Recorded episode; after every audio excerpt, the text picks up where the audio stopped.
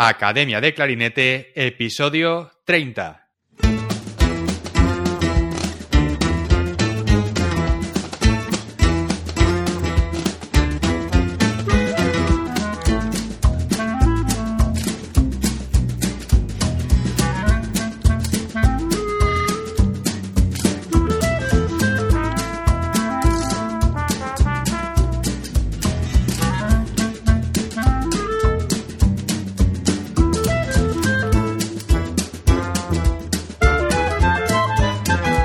Bienvenidos a Academia de Clarinete, el podcast donde hablamos sobre aprendizaje, comentamos técnicas, consejos, entrevistamos a profesionales y hablamos sobre todo lo relacionado con el clarinete.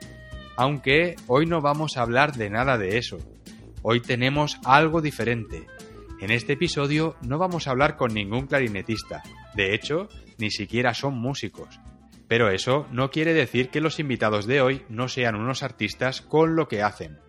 Hoy tenemos aquí en el programa como invitados a Rosa Suñé Barniol y Jordi García Codina, cofundadores de Bicicleta Studio, un estudio online de diseño y desarrollo web especializado en membership sites o sitios de membresía, que aunque no suenen estas palabras, estoy seguro de que todos conoceréis, porque es exactamente cómo funciona Netflix, Spotify, HBO y todas estas plataformas.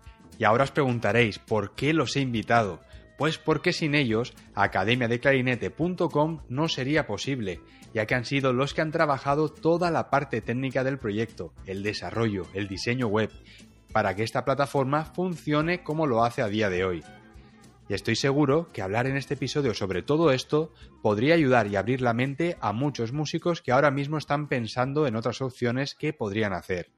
En este episodio vamos a hablar de membership sites, qué son y cómo los músicos y las orquestas también se podrían beneficiar de este modelo de negocio y llegar a mucha más gente, de sus inicios en el estudio y de cómo se tuvieron que reinventar para diferenciarse de la competencia.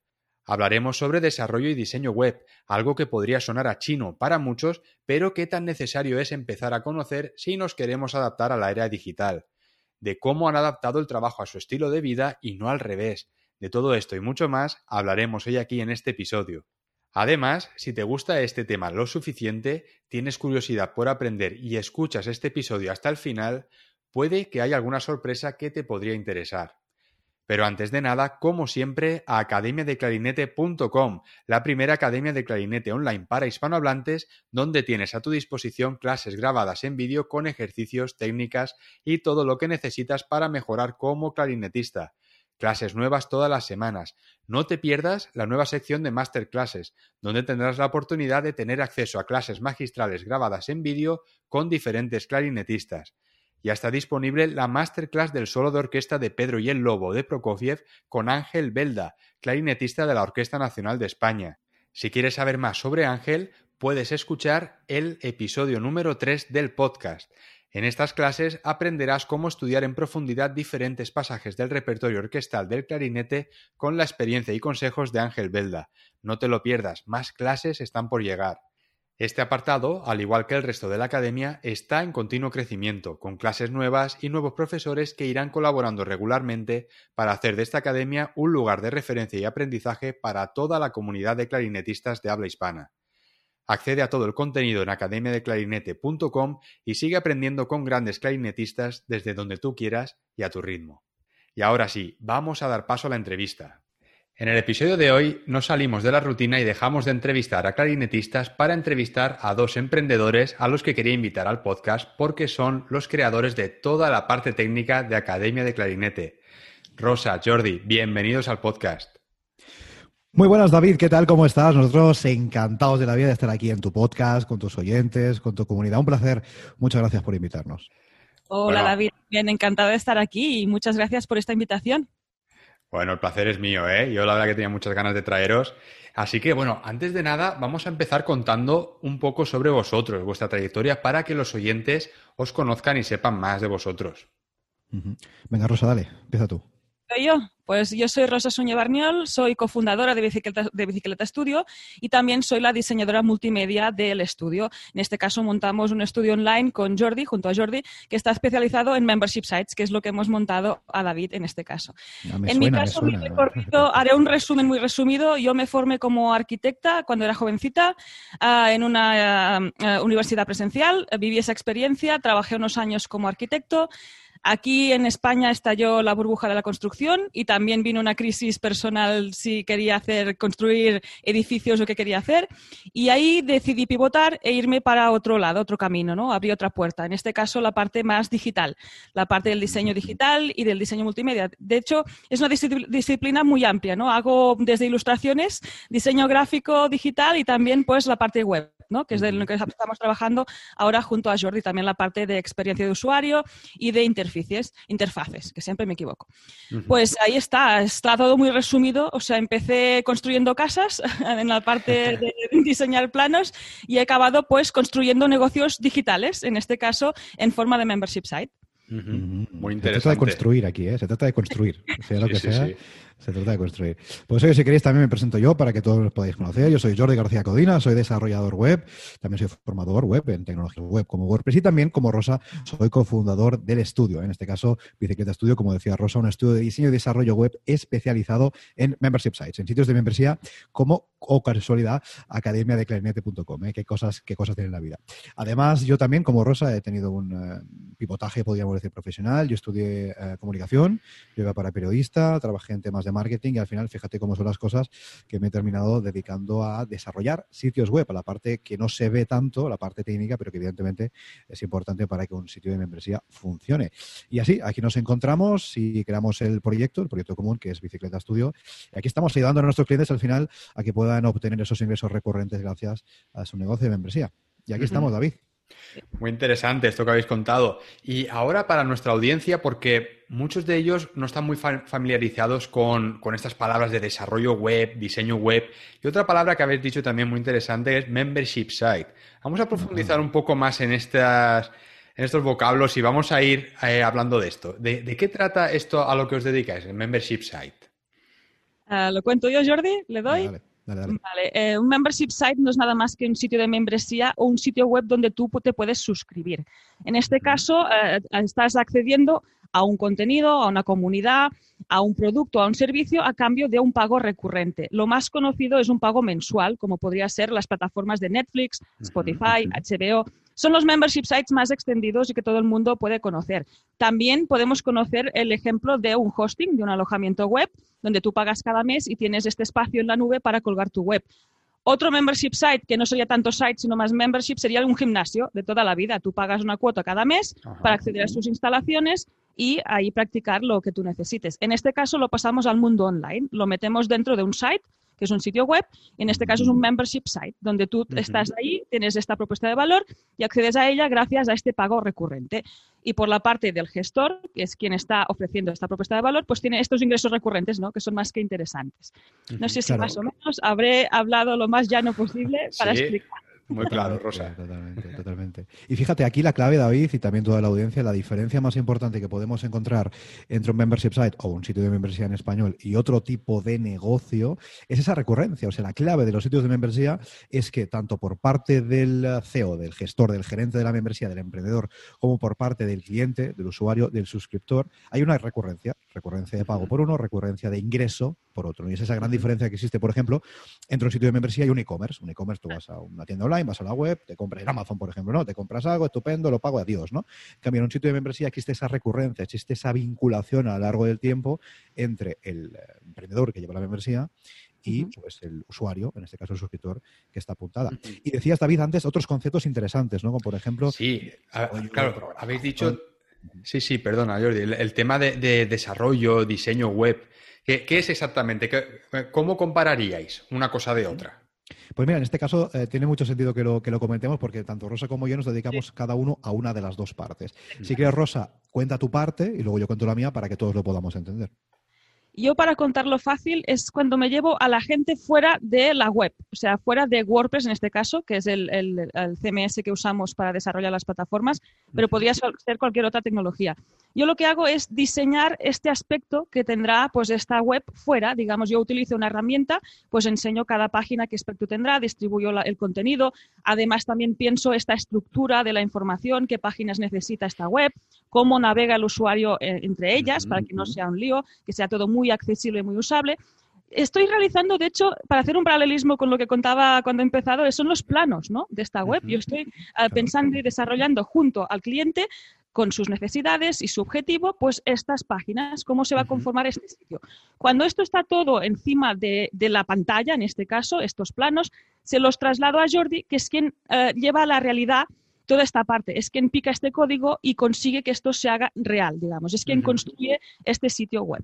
Claro, una cosa es la parte más Ah, de diseño entendida como una parte, podríamos decir, menos real en el sentido de que no existe. Tú no puedes hacer clic en esa web, tú no, porque no existe la web todavía. Simplemente es una proyección de lo que encontraremos al cabo de un tiempo cuando eso se esté implementando. ¿no? Y esa es mi parte. ¿no? Rosa tiene la parte más de visión de cómo tiene que diseñarse esa web, esos colores, esa tipografía, esa arquitectura de información, esa distribución de contenidos, etcétera. Luego me toca a mí hacer eso real, ¿no? porque eso, como decimos, es un diseño, pero eso no es navegable. Tú no puedes eh, entrar en esa web porque la web no existe. ¿no?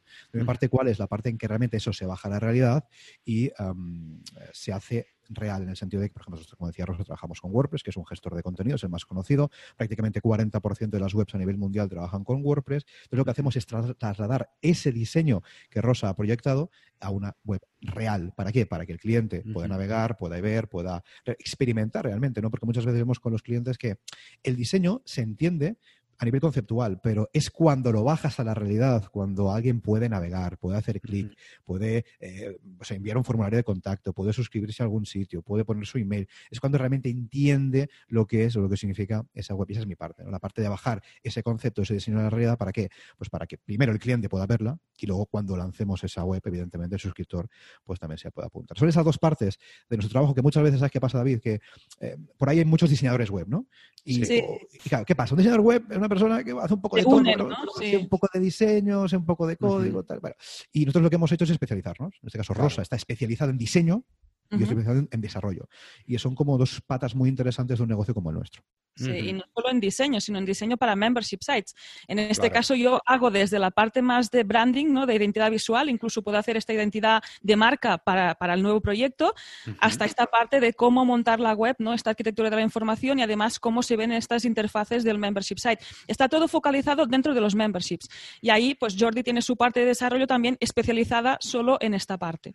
Claro, porque una de las cosas, David, y, y termino enseguida, que nos ha ayudado más en nuestro negocio, que eso sí que lo podemos eh, comentar más tarde, es lo que dice Rosa. ¿no? Esa especialización, eso elegir un nicho como son los sitios de membresía, es lo que realmente hoy nos ha ayudado más a poder vivir de nuestro negocio. Sí, sí, sí. Vamos a hablar de eso ahora, Jordi, porque es muy interesante que, claro, vosotros cada uno tiene su especialización, pero habéis decidido unirlas para especializaros además en un nicho, digamos, muy concreto de lo que es el desarrollo y diseño web, que es solo membership size. Porque, por ejemplo, si ahora llega una persona y os dice, oye, quiero hacer una web personal, eh, lo típico, ¿no? Con eh, mi biografía, eh, servicios, tal.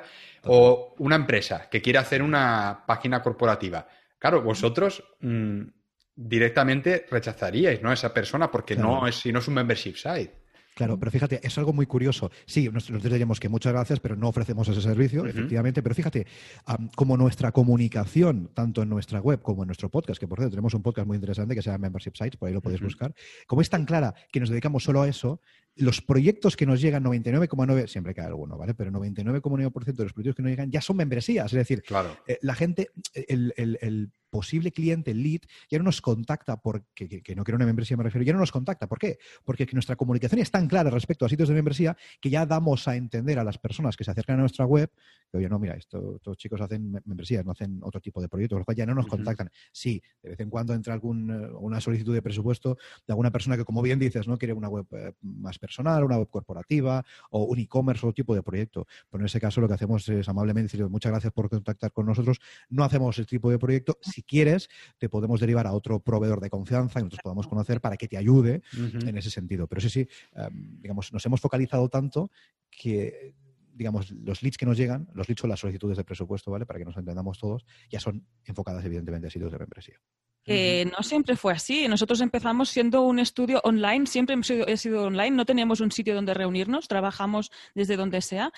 Ah, pero empezamos siendo genéricos, hacíamos de todo y de hecho nos dimos cuenta que no destacábamos, no nos diferenciábamos de la competencia. Hay muchísimos diseñadores web, ¿no? Y en este caso, como somos dos personas también muy especializados, cada uno, cada uno en lo suyo, trabajando en equipo, decidimos especializarnos en algo muy concreto para así destacar, ¿no? Y darnos a conocer y que todo fuera muy mucho más fácil. También nos facilitó crear contenido y, que, difundirlo para que la gente nos conociera. El podcast no habría nacido. O sea, se llama Membership Sites. O sea, ahí está el ejemplo, de la focalización y de, estar ahí, ¿no? Eh, también es esta parte de la especialización, a veces asusta a los profesionales, pero yo siempre digo, yo creo que es muy positivo porque te da este foco y, por ejemplo, yo he acabado haciendo ilustraciones para membership sites. O sea, algo que si hubiera empezado al revés, seguramente me habría costado muchísimo más, ¿no? Dedicarme a la ilustración. Bueno, pues ahí está. Sí, sí, sí. Y Rosa, has dicho una cosa muy interesante también de que este tipo de, de negocio que tenéis os permite trabajar desde donde vosotros queráis, ¿no? Sí que es verdad que ahora con la situación que tenemos, pues eh, la verdad que no podemos irnos más de dos manzanas de nuestra casa, ¿no? Pero, pero, pero ¿cómo, antes de, que sucediese todo esto del COVID y la pandemia, cómo era vuestro día a día o cómo era un año eh, en vuestro negocio y en vuestras vidas? Muy interesante, ¿eh? Muy interesante esta parte. Cuéntalo tú, Rosa, si quieres, pero es muy interesante esta parte. Por ejemplo, cuando nos reunimos con David y lo conocimos, lo hicimos desde Santa Bárbara, ¿era? ¿En California? Sí. Nosotros decidimos montar este negocio, un estudio online, Ah, empezamos desde el campo base, desde el pueblo, en la casa donde estábamos viviendo, y desde ahí teníamos claro que queríamos viajar. Nos gusta muchísimo viajar y a esto nos permitía pues, tener el negocio dentro del ordenador, eh, poder trabajar desde donde, desde donde, quisiéramos. En ese caso, si era el pueblo, el pueblo, y si era pues eh, California, California. Y por ejemplo, cuando estuvimos reunidos contigo, el febrero, febrero pasado era, sí, justo antes del confinamiento. Que nos, pilló, nos pilló casi, casi, pero no, pero no nos escapamos del confinamiento. Ahí estuvimos un mes entero recorriendo California, o sea, y trabajando a la vez. Eso, esto, esto, es como nuestro objetivo, ¿no? Montamos todo esto para precisamente tener este tipo de vida. Básicamente tener un estilo de vida que el trabajo se encaje en nuestro estilo de vida y no sea al revés. Claro, tener el negocio online montado sin compromiso de tener un sitio físico, sin tampoco estos gastos, podernos reunir en videoconferencia, que ahora parece natural porque por causas ajenas, ¿no? En el tema del COVID esto se ha convertido en algo usual para el todos, forzoso, pues nosotros lo escogimos como para hacer esto, ¿no? Realmente, si nosotros queremos estar un mes en Barcelona, estamos en Barcelona, si queremos estar dos meses en Australia, estamos dos meses en Australia y podemos seguir trabajando sin ningún problema. Claro, pero fíjate qué interesante, David y audiencia, lo que comenta Rosa. Nosotros hemos tratado siempre, eh, a veces nos ha salido mejor, a veces nos ha salido peor, de que el negocio que vamos a montar o que estamos montando, o que tenemos actualmente, se adecuara en mayor o menor medida a lo que nosotros entendemos eh, que es una forma de vivir que nos gusta. ¿no? En este caso, por ejemplo, nosotros que nos ha gustado mucho siempre viajar, nos ha gustado mover, nos ha gustado no tener determinadas ataduras a menudo impuestas por determinados negocios, ¿no? O, por o impuestas por determinada forma de entender los negocios, que no es exactamente lo mismo, ¿no? Entonces, por ejemplo, o sea, tú podías tener un estudio de diseño web o una agencia y tener tu oficina con tus trabajadores y reunirte con tus clientes, etcétera, etcétera. Eso se puede hacer. De hecho, hay eh, otros eh, colegas de profesión que lo hacen y les va bien y no hay ningún tipo de problema, ¿no? Entonces, en este caso, perdón, hemos optado por ofrecer nuestros servicios, pero de forma 100% online. Es decir, cuando nosotros eh, nos reunimos contigo, David, pues fue online, cuando nos reunimos con clientes, cuando trabajamos, cuando ejecutamos eh, proyectos, ya sea diseño o desarrollo, lo hacemos online. ¿Eso qué significa? Que la comunicación que tenemos con nuestro cliente es online, es decir, no hay una presencialidad, ¿no? Y eso no le resta ni un ápice de profesionalidad, ni muchísimo menos, ¿no? Tú puedes desarrollar tu trabajo perfectamente. Con lo cual, un poco la moraleja de lo que también comentaba Rosa es, ostras, vamos, ya que somos emprendedores o ya que queremos montar un negocio por nuestra cuenta, ya que no vamos a trabajar por otro. Vamos a tratar que este negocio que vamos a montar se adecua al máximo a lo que nosotros entendemos como, vivir bien, ¿no? como nuestra forma de vivir, por lo menos. Es algo que muchas veces no hacemos porque como tenemos el patrón típico de, bueno, vamos a trabajar por otro de 9 a 5, tal y cual, lo típico, ¿no? Pero cuando trabajas por ti mismo, ostras, eso puede cambiar y puedes adaptar. Nosotros lo hemos intentado hacer y creemos que nos ha salido más o menos bien hasta este punto. Ojo, que es un ejemplo válido también para estar viajando como para estar en confinamiento y en COVID. O sea, que el mismo modelo sirve para ambas situaciones. Exacto. Incluso viajar, obviamente. Pero bueno, encaja, en este caso, como no tenemos que ir a ningún lado ni nos tienen que venir a ver, pues nosotros seguimos como seguíamos siempre, ¿no? Con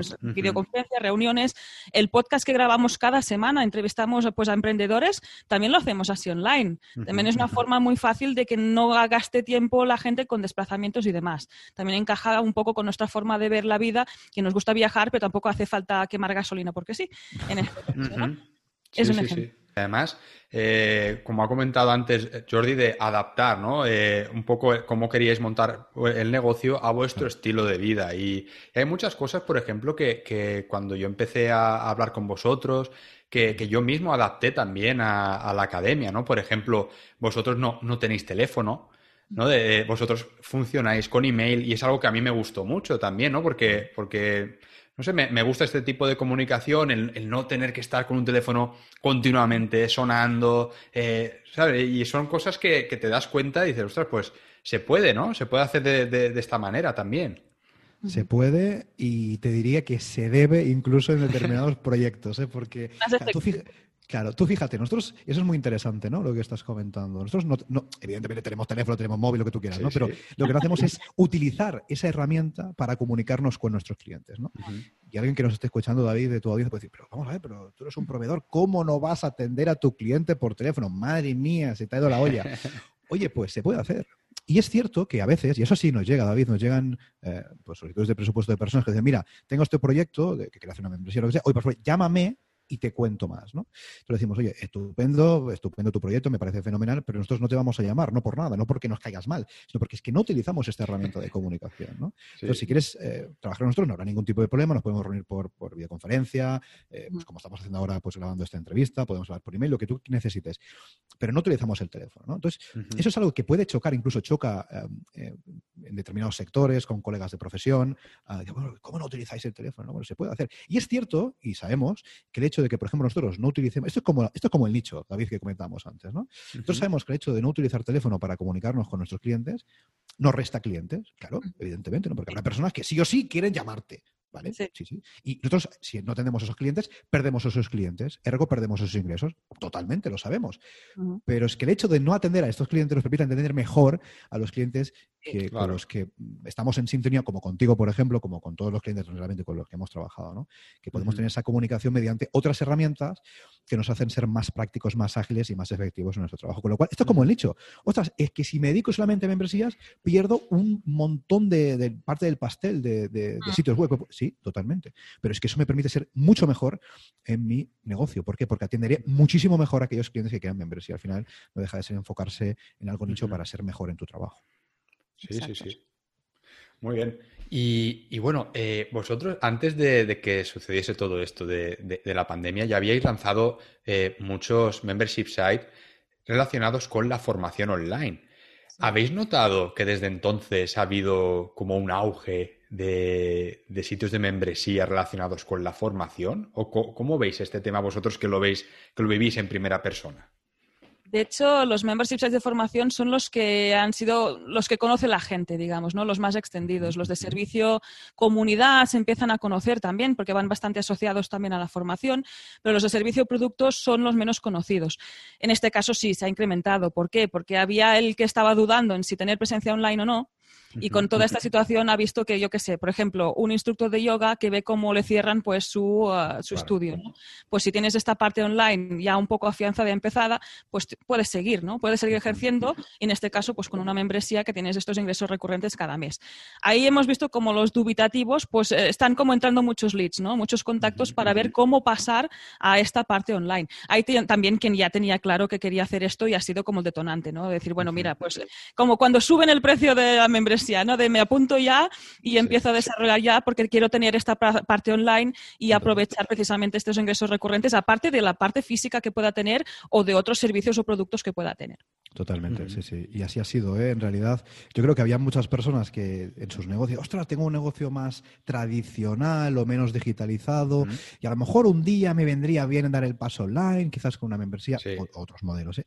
Ah. Y lo que ha pasado, lo que de hecho lo que está pasando sí que ha hecho que muchas personas tomaran esa decisión antes de lo previsto, Exacto. precisamente por la situación. Ostras, es que a lo mejor lo que decía Rosa, es que tengo un centro de pilates presencial en, a pie de calle y claro, no puedo abrirlo, no me entran clientes, no tengo ingresos. Ostras, ¿cómo podría yo, en mi caso, seguir teniendo ingresos eh, en mi negocio, eh, aunque estemos en esta situación del COVID, aunque tengamos esta, pandemia, ¿no? ¿Cómo podría hacer yo eso en mi negocio? Y eso se puede hacer mediante los negocios online, ya sea de membresía o de otro tipo. No digo que sea el único ni muchísimo menos. Es un poco lo que nos tenemos que plantear, ¿no? Todos los que nos están escuchando ahora mismo. Ostras, si en mi negocio el COVID, la pandemia, toda esta situación me está afectando, ¿de qué forma yo podría seguir teniendo ingresos mediante un negocio online? La membresía es una de las formas en las que podemos solucionarlo. En este caso también entiendo que el e-commerce ha visto un repunte, ¿no? Por ejemplo, los encargos en bares y cafeterías, si están cerrados, pues tú puedes encargar, hacer este pedido, pagarlo online, irlo a recoger. Y yo creo que ahí también hay esa parte que supongo que la gente se ha tenido que poner las pilas para tener esta presencia online, porque es la forma como nos relacionamos ahora.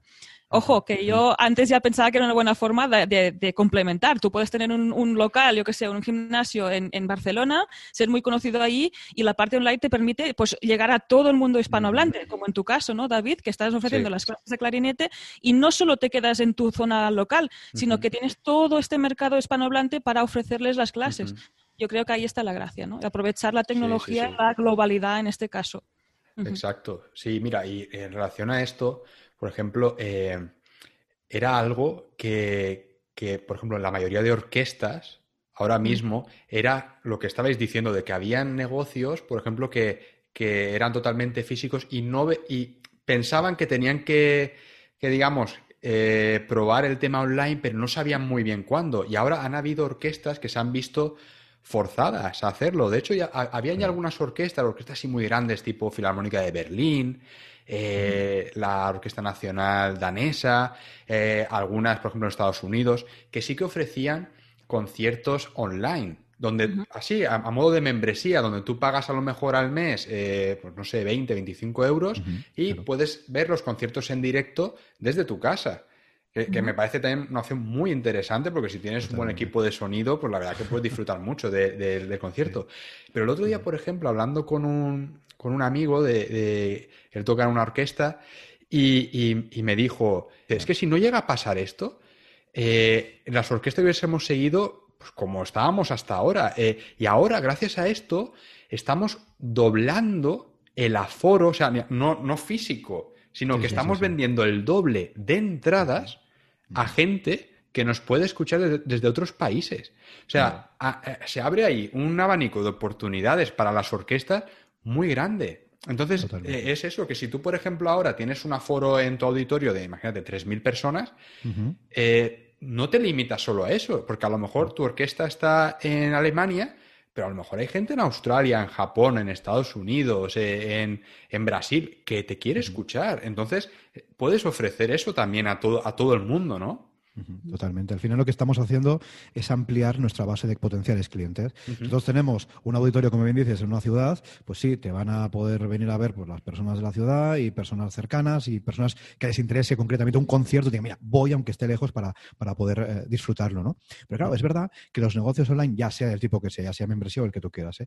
nos permiten derribar barreras físicas, ¿no? Y al final, oye, no solamente voy a poder acceder a las personas que viven cerca de mi negocio, en este caso un auditorio, por ejemplo, sino eh, voy a poder acceder a cualquier persona em, viva donde viva en, el mundo que le guste disfrutar de la música. Así de fácil, así de simple, ¿no? Evidentemente, ojalá no hubiera tenido que pasar, ¿no? Todo lo que está pasando para darnos cuenta de eso, pero es cierto que sacándolo lo positivo dentro de, todo, es cierto, ¿no? Que, muchas personas se han dado cuenta de que, ostras, tengo un negocio y, gracias a esta digitalización ciertamente impuesta por lo que está pasando, puedo ampliar mi negocio. Lo decías tú, ¿no? doblar facturación respecto a lo que quizás estaba ingresando con mi auditorio presencial. ¿no? Eso es interesante y creo que se abren muchísimas vías de negocio, no, solamente, evidentemente, a nivel de membresía, sino a nivel de cualquier tipo de negocio.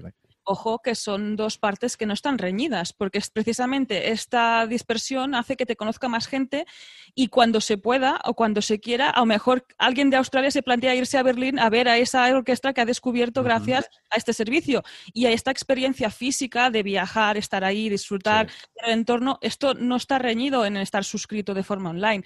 Un ejemplo más fácil, yo he estado suscrita para practicar yoga en casa o viajando cuando estuviera, pues tengo mis clases de yoga en el móvil, las tengo ahí, pero cuando he estado fija en un sitio me he apuntado a unas clases presenciales, porque la parte social pues no está dentro del móvil, por ejemplo, ¿no? No está reñido una cosa con otra, porque también otra cosa que pasa con los negocios de membresía es que suelen tener un precio mucho más democrático sea, como es mes a mes, el precio baja un poquito y es más accesible para todo el mundo. Un gran ejemplo son las licencias pues, de programas y demás. El famoso Photoshop. Antes tenías que pagar 3.000 euros para tener una licencia, no lo pagaba nadie, ¿no? En este caso, eh, y ya estaba ahí la parte pirata y demás, y ahora han hecho una membresía mucho más accesible, que es cuando tengo que usar este programa, lo pago y listos, ¿no? Lo tengo ahí actualizado y listo. Pues un poco lo mismo, no está reñido una cosa con otra, ¿no? Es esta parte más democrática y de acceso pues, a este contenido, a esta comunidad, ¿no? Y, y una cosa que quiero también comentar, porque vosotros os habéis especializado en membership sites, pero también podemos ver online gente que hace eh, cursos, ¿verdad? Eh, cursos grabados, eh, y los vende de forma individual. ¿Eso qué tipo de, qué modelo de negocio sería? Bueno, sería como una especie de tienda online, sería una especie de e-commerce, sería una especie de pago por un contenido, en este caso por formación, lo tengo y ya está, no hay esa recurrencia. Es lo que decíamos un poco antes, ¿no? Por ejemplo, cuando nos enfrentamos a formación online, que en cierta forma es la... sí, de hecho, la mayor parte de nuestros clientes ofrecen ese tipo de modelo, ¿no? Formación online, en este caso recurrente. Hay dos formas. Oye, tú puedes tener, por ejemplo, tu membresía, como tú, David, aquí en academiadeclarinete.com, hacer un poquito de spam de valor, hombre, academiadeclarinete.com. eh, te lo has pagado, ¿eh? Todo porque le merece, mucho la pena y todos los que escucháis aquí lo sabéis. tú ofreces, por ejemplo, tu formación en base a membresía. Oye, tú pagas cada mes y recibes esta formación perfecto. Pero tú, David, en un momento dado, dices, oye, ¿sabes qué? Voy a lanzar un curso de pago único muy concreto de alguna temática específica. Oye, yo puedo vender este curso en mi plataforma por un precio X, pero que no sea recurrente. Oye, pago por ese contenido y lo tengo de por vida. Estupendo, ¿no? Son dos formas distintas de ofrecer el contenido. Y mm, lo que es muy interesante en este punto para también toda la audiencia, si se está planteando en algún momento crear formaciones, es pensar qué nos encaja más. Evidentemente tenemos que pensar lo primero es qué encaja más a nuestro público objetivo, ¿no? De qué forma nuestro público objetivo, nuestro cliente ideal va a, aprovechar mejor esta formación, ¿no? Pero también es muy importante, y eso lo vemos mucho con, clientes y con personas que se acercan al estudio, oye, ¿qué me encaja más a mí como creador de contenido y como emprendedor? Eso es muy, muy importante. ¿Qué me encaja más? Por ejemplo, el caso tuyo, David, yo voy creando mis lecciones todas las semanas, las publico poco a poco. Tengo ese trabajo que siempre decimos en el podcast de hormiga, ¿no? Poquito a poco vamos creando ese contenido, lo vamos lanzando, perfecto. O me encaja más encerrarme durante unos meses, crear un supercurso con muchas lecciones y lanzarlo. Son dos formas muy distintas de crear contenido, porque una, la de membresía, es, oye, poco a poco, cada día o cada semana o cada mes, cuando tú quieras, pues creas tu contenido, sin prisa, pero sin pausa, sin agobiarte. Y la otra forma es, no, no, me encierro en mi casa dos meses, tres meses, seis meses, creo el supercurso, luego lo vendo y me olvido. ¿no? Son dos formas muy diferentes y que creo que tiene que ver mucho, la elección de una u otra, tiene que ver mucho con nuestra forma de ser. ¿Somos más de trabajar poquito todos los días? ¿O somos más de, em, en fin, cerrarnos de un tiempo, darlo todo y luego descomprimir? ¿no? Es como el ejemplo que siempre ponemos también en el podcast de, ¿somos más de maratón o de carrera de velocidad? ¿Nos gusta más eh, pues, los 42 kilómetros o nos gusta más los 100 metros lisos? ¿no? Bueno, pues en función de cómo seamos nosotros también, podremos elegir un tipo de modelo u otro para nuestro curso. También es importante cómo es el público objetivo, como decías, ¿no? En el caso de David, que enseñas clarinete, yo creo que en un mes no voy a aprender a, tocar clarinete por un poco difícil, ¿eh? Un poco difícil. ¿eh? Ahí también se, une esta parte de ir aprendiendo una disciplina poco a poco. Yo creo que ahí la membresía encaja muy bien. También en el plan que ofreces, pues estas clases personalizadas, pues sería lo más parecido a ir a clase, pues eso, lo que comentábamos, ¿no? A una clase presencial, que, es, que es lo que se ha hecho tradicionalmente, ¿no? Para aprender a tocar un instrumento, en este caso el clarinete, o aprender una disciplina también. Si tú quieres aprender a dibujar, no aprenderás a dibujar en dos días, necesitas un tiempo y en este caso el modelo negocio membresía encaja muy bien para dar estas formaciones. Sí, sí, sí, totalmente. Y sí, además la, idea es esa, ¿no? De, por ejemplo, yo voy publicando lecciones poco a poco y, luego también, por ejemplo, el, tengo, eh, digamos, un público bastante amplio eh, en cuanto a gente que, que, lleva poco tiempo tocando el clarinete, eh, gente que lleva mucho tiempo, gente que ha terminado los estudios. Entonces, el contenido, claro, lo tengo que ir repartiendo. También tengo que crear contenido para gente que lleva menos tiempo, después eh, contenido para gente más avanzada. Ahora he creado la nueva sección esta de, masterclasses, donde, donde invito también a otros profesores que, han pasado también por el, por el podcast. Y, y, eso, pues, lo que trato con eso también es que sea lo más completo posible y que llegue también a, más gente, ¿no? A un público más, más amplio. Fíjate, es muy, es muy interesante, ¿no? la elección de un modelo u otro, es decir, el modelo recurrente o el modelo de pago único, también tiene mucho que ver, como decía Rosa, evidentemente cómo somos nosotros y cómo es nuestro público, porque, por ejemplo, nosotros podemos tener un público de poder adquisitivo alto. Y ese poder público objetivo me refiero. ¿eh? El poder adquisitivo alto a lo mejor sí le va a permitir hacer un pago o hacer un desembolso importante por una formación eh, de pago único, porque evidentemente no es lo mismo una membresía de pago mensual en términos de inversión que eh, una formación puntual. Un curso, precio cerrado, va a ser normalmente más elevado. ¿no? En cambio, es verdad, si nosotros, como es tu caso, tienes un público muy variopinto, pues puedes tener personas que sí podrían hacer un, echar un desembolso importante, pero personas que quizás no. Y antes lo decía Ross, es muy interesante. El modelo de membresía está aquí para democratizar el acceso al contenido. Porque tú imagínate, si todos los cursos eh, costaran 3.000 euros, ostras, pues no todo el mundo podría acceder a esa formación, por supuesto. Exacto. Pero, por ejemplo, si alguien quiere aprender clarinete contigo, ostras, es que es mucho más accesible. Tú puedes pagar pues una cuota mensual durante X meses y formarte contigo o formarse contigo para aprender clarinete, ¿no? Con lo cual, ostras, la membresía también nos permite democratizar el acceso a, nuestra, a nuestro conocimiento. Por ejemplo, los oyentes que nos estén escuchando ahora mismo, oye, ellos saben mucho de una temática concreta, ostras, pueden monetizar, que es la palabra, es el verbo, ¿no? Monetizar esos conocimientos en base, por ejemplo, a una membresía. Y eso nos va a permitir que muchas personas, independientemente de su situación económica o del país en el que viven, da igual, pueden acceder a esa formación. Evidentemente, que eso no quita que tú puedas tener, evidentemente, un producto de pago único de precio más elevado no quita una cosa, no quita la otra, ¿no? Pero es cierto que la membresía nos va a permitir algo que hace un tiempo era imposible. Ostras, es que antes, lo que decía Rosa, ¿no? Con el ejemplo de los softwares, ¿no? Antes tú querías comprarte el paquete de Photoshop, Illustrator, no sé qué, y eran miles de euros, ¿no? Y hoy en día, pues tienes esa membresía mensual de 60 euros al mes. Ostras, es que es mucho más accesible, ¿no? Pues con la formación pasa algo bastante parecido. Sí, sí, sí. ¿Y, cómo pasa también? Porque eh, hay otras plataformas, por ejemplo, como Udemy, Patreon. Eh, ¿Qué ventajas y desventajas tiene de crear cursos para este tipo de plataformas? Este es un temazo, ¿eh? Aquí estamos, abriendo la caja de Pandora David en su podcast. ¿Quieres contar tu Rosa? Venga, estas plataformas van dirigidas precisamente a público que puede ser el que nos está escuchando poco técnico, ¿no? Porque lo que te ofrecen es tener algo muy listo. Con cuatro clics tienes montada tu membresía dentro de Patreon, por ejemplo, o tienes publicado tu curso dentro de Udemy.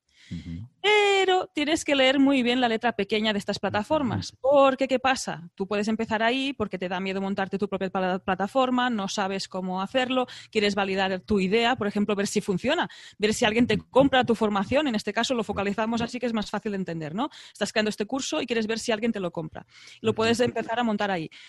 ¿Qué puede pasar? Eso, letra pequeña. Tú puedes ver que ahí tiene pues esta parte de, de, aceptación, te van comprando, tienes tú, empiezas a crear tu comunidad ahí, tus seguidores, tus clientes, y bueno, van creciendo ahí dentro, ¿no? ¿Y qué pasa si quieres llevártelos fuera? Porque estas plataformas muchas veces tienen unos fees, unas comisiones bastante altas. Tú vas empezando a dar cuentas y dices, oye, es que mi curso que está ahí colgado, que se vende, yo qué sé, también Udemy hace unas ofertas que acaba vendiendo los cursos a 9 euros y es como qué margen te queda, esto para empezar.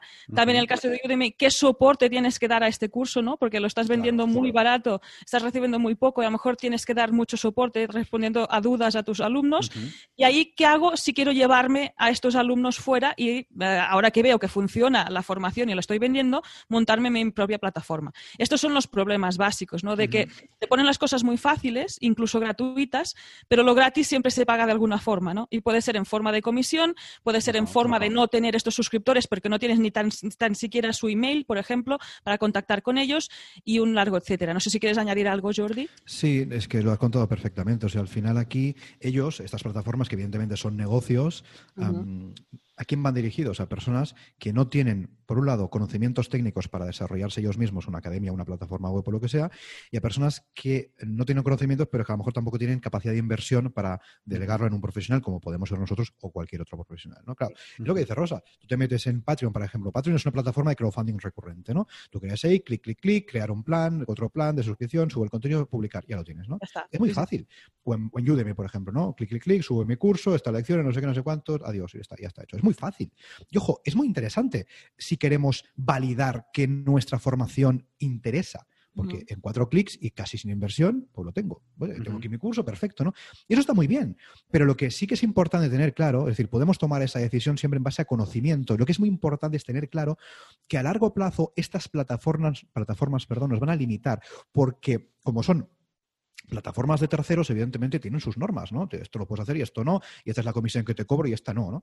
Eh, nos van a limitar y, evidentemente, vamos a tener que seguir sus normas. Oye, que sus normas nos encajan, estupendo, las seguimos y ya está.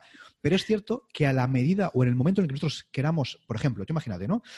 tengo una plataforma, eh, por ejemplo, en Patreon, o tengo eh, mis cursos en Udemy, ¿no? Y quiero cambiar el diseño, porque no me gusta el botón donde está, o creo que el botón en otro sitio conseguiría más ventas, convertir más, o sea, entonces Udemy te, Udemy te va a decir, me parece muy bien que usted quiera cambiar el botón, pero esta es la plataforma es mía y esto lo quiero.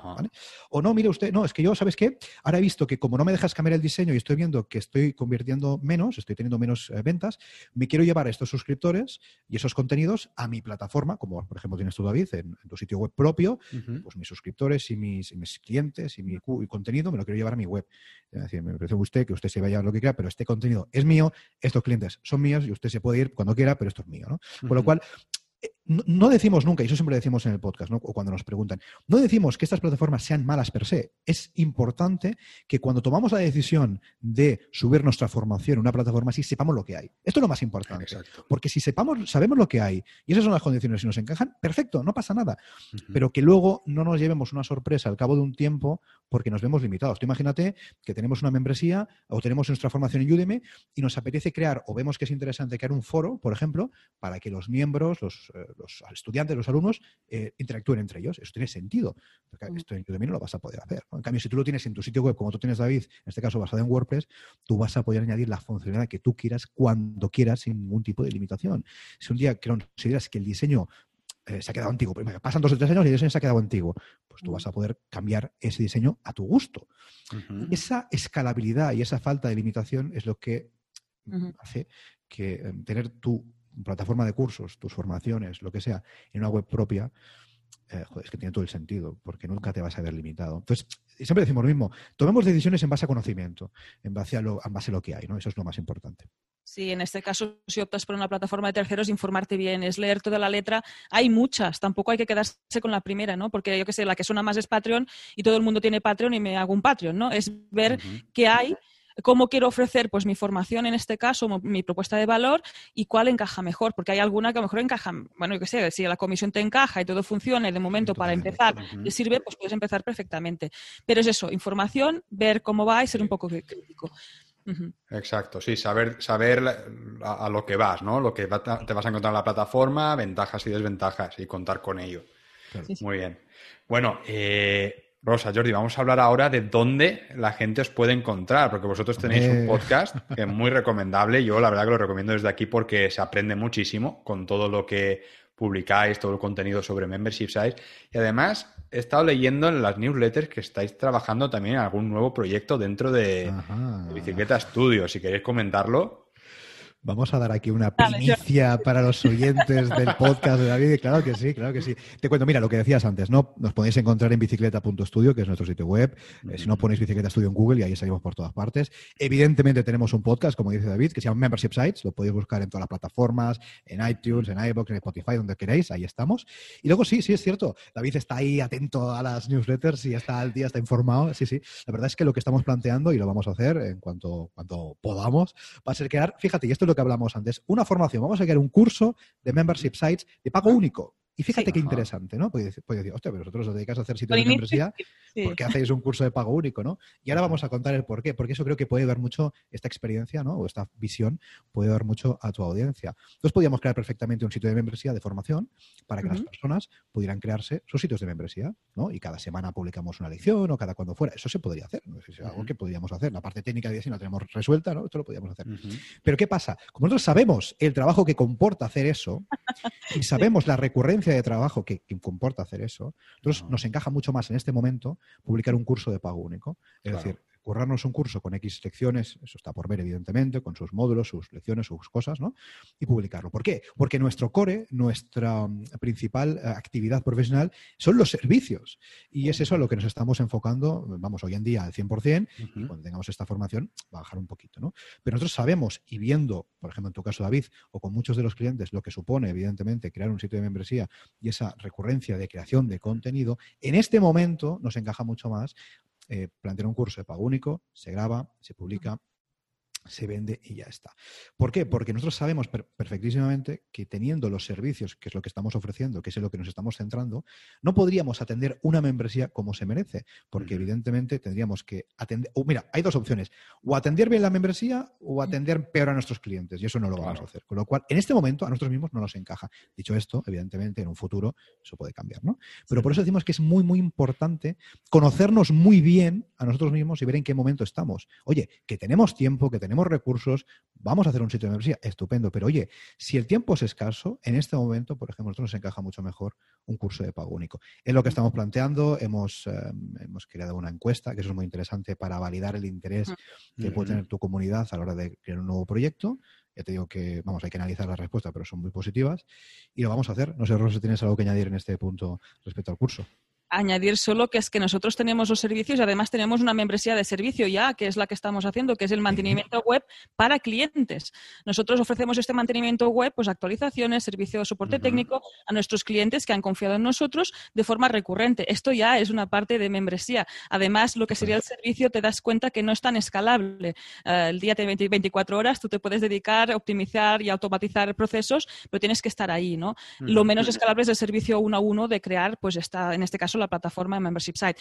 Y aquí, con este curso, lo que hacemos es hacer como un abanico de servicios que encajan con nosotros, ¿no? Tenemos esta parte de servicios puntuales, haciendo los Membership Sites, tenemos el mantenimiento web, el servicio recurrente mes a mes a los clientes que han confiado en nosotros, y ahora estamos planteando esta parte del curso único, ¿no? También nos abrimos a un público distinto, porque os ofrecemos aprender a hacerte tu Membership Site con un inicio y un final. Esto también abre el público, ¿no? Porque a lo mejor ni, ni conoce la membresía, ni sabe lo que es, pero se informa y, se da cuenta que su servicio o su propuesta de valor sí que encaja y ahí podrá crear su propio negocio, ¿no? Su propia empresa. Y es muy interesante lo que dice Rosa ahora de dirigirnos a un público distinto, porque nosotros con nuestros servicios nos dirigimos a un cliente que tiene cierta capacidad, cierto poder adquisitivo para poder contratarnos, pero evidentemente hay muchísimas personas que no lo tienen o lo tienen pero no quieren invertir en ello, ¿no? Es perfectamente comprensible. Para empezar, sí, se lo hacen Totalmente. ellos. Entonces, el hecho de plantear una formación, eh, un curso que tiene un inicio y un fin, y un final, tiene sentido porque esas personas que quizás o no pueden o no quieren invertir en un servicio profesional que evidentemente eh, coste es mucho más elevado, pues también poder acceder a un conocimiento que les va a permitir, en su caso, que ellos mismos, con sus manitas y su, y su cabeza, y haciendo este curso, puedan crear su propio sitio de membresía. Y además, evidentemente, lo vamos a hacer muy accesible, lo vamos a hacer, eh, muchas de las cosas van a ser como lo hacemos nosotros con nuestros clientes, que decir, que van a estar bien. Con lo cual es muy interesante para captar un público diferente que también puede estar interesado en lo que tú estás ofreciendo. Pues sí, la verdad que muy interesante porque, y además qué mejor que formarse con dos expertos como sois vosotros, que además sois especialistas justo en este tipo de, en este modelo de negocio. Así que bueno, la verdad que muy buena iniciativa desde aquí y yo animo a la gente que, quiera aprender a hacer sus, propios, sus propias academias o la gente que nos esté escuchando que tenga curiosidad por aprender y tener una salida más, pues oye, que, que os escuchen, que os sigan, en, en, vuestra, que se suscriban a la newsletter, que la verdad que yo la, bueno, como sabéis, la, leo eh, cuando la, enviáis eh, dos, veces al mes, ¿no? Cada 15 días. Y la verdad que muy recomendable seguiros tanto en el podcast porque eh, la verdad que compartís una información de valor muy, muy accesible a todos y se aprende muchísimo. Muchas gracias, David. Y sí, invitamos a todo el mundo a estar atento y cuando lancemos esta formación lo diremos para que lo podáis echar un vistazo, claro que sí.